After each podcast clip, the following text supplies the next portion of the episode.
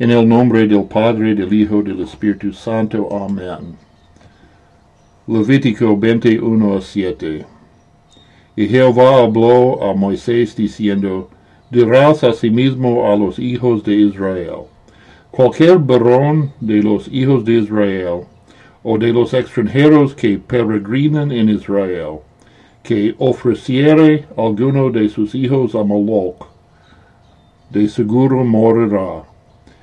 El pueblo de la tierra lo apedreará con piedras, y yo pondré mi rostro contra el tal varón, y lo cortaré de entre su pueblo, por cuanto dio de sus hijos a Moloch, contaminando mi santuario y profanando mi santo nombre. Que si escondiere el pueblo de la tierra sus ojos de aquel varón que hubiere dado de sus hijos a Moloch, para no matarle, entonces yo pondré mi rostro contra aquel varón, y contra su familia, y le cortaré de entre su pueblo, con todos los que fornicaron en pos de él, prostituyéndose con Moloch. Y la persona que atendiere a encantadores o adivinos para prostituirse tras de ellos, yo pondré mi rostro contra la tal persona y la cortaré de entre mi pueblo. Santificaos, pues, y sed santos, porque yo Jehová soy vuestro Dios. El sacrificio de millones de niños por parte de sus padres a través del aborto es el equivalente moderno más cercano a la práctica cananea de sacrificar niños al dios Moloch. ¿En qué manera? En el Antiguo Testamento muchos pasajes dicen que la vida humana comienza en el vientre del madre como creación y don de Dios.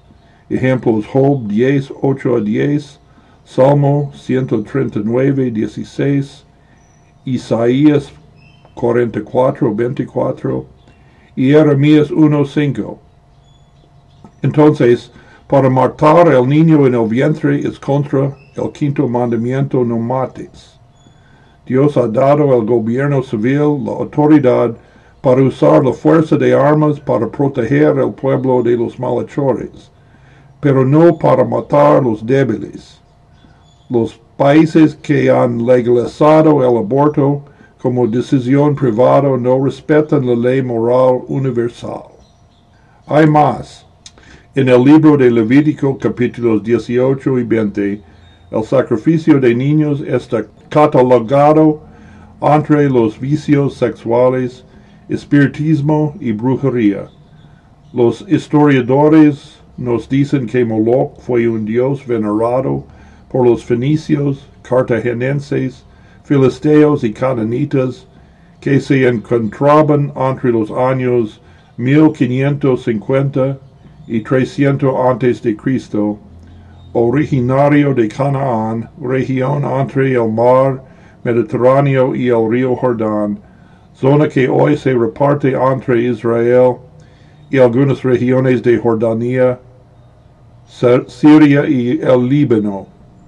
Los adoradores de Moloch practicaban varios ritos con un carácter sexual en la que participaban en grupo, generando orgías satánicas, pero el más divulgado de los ritos fue el relacionado con los niños, normalmente del hijo primogénito. Al respecto, se han dado a conocer varias prácticas.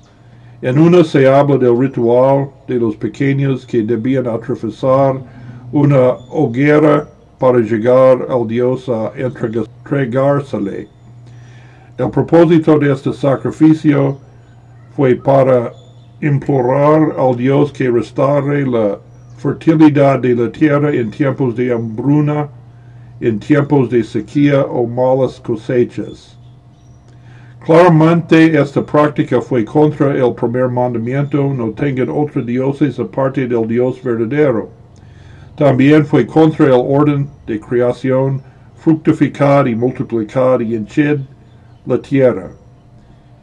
En el principio, los griegos y romanos denunciaban el sacrificio de niños en Cartago, la colonia fenicia en África, mientras practicaban el infanticidio de niños con defectos de nacimiento.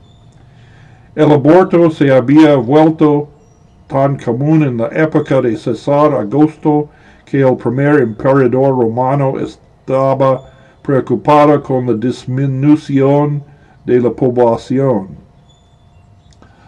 Al otro lado, el Nuevo Testamento afirmaba la personalidad del nonato, ejemplos Mateo 1, 18, Lucas 1, 40, 44, 1 Corintios 6, 19. Gálatas 5, 19 a 20 dice los obras de la carne que son adulterio, fornicación, inmundicia, disolución, idolatría, hechicerías, enemistades, pleitos, celos, iras, contiendas, disensiones y herejías. La palabra traducida como hechicerías, farmaquía, se refiere al uso de pociones con fines malignos, incluida la inducción del aborto. En la época post-apostólica, la condena del aborto se encuentra en el Didache, Epístola de Bernabé, Tertuliano, Atenágoras, Clemente de Alejandría y Cipriano. Agustín, el obispo de Hipona, escribió en Matrimonio y concupiscencia, a veces esta crueldad lujuriosa o lujuria cruel llega hasta que incluso procuran venenos de esterilidad y si éstas no funcionan, extinguen y destruyen el feto de alguna manera en el útero, prefiriendo que su descendencia muere antes de nacer. Por lo tanto, hoy en día, los que practican el aborto no solo matan a sus hijos, sino que violan el orden de la creación y adoran a los dioses de la riqueza material y el éxito. Sin embargo, siempre hay perdón para los que han cometido un aborto si confiesan y se arrepienten de su pecado. Oremos. Padre de toda gracia y misericordia, enséñanos a cuidar a los niños no nacidos, al que tú mismo has criado a tu imagen. Rodéala de los que se regocijan en estos niños y provee para sus necesidades en cuerpo y alma. Mira con piedad a tus hijas que sufren la vergüenza del aborto. Por Jesucristo nuestro Salvador, perdona todos sus pecados y quita todo sentimiento de culpa y desesperación.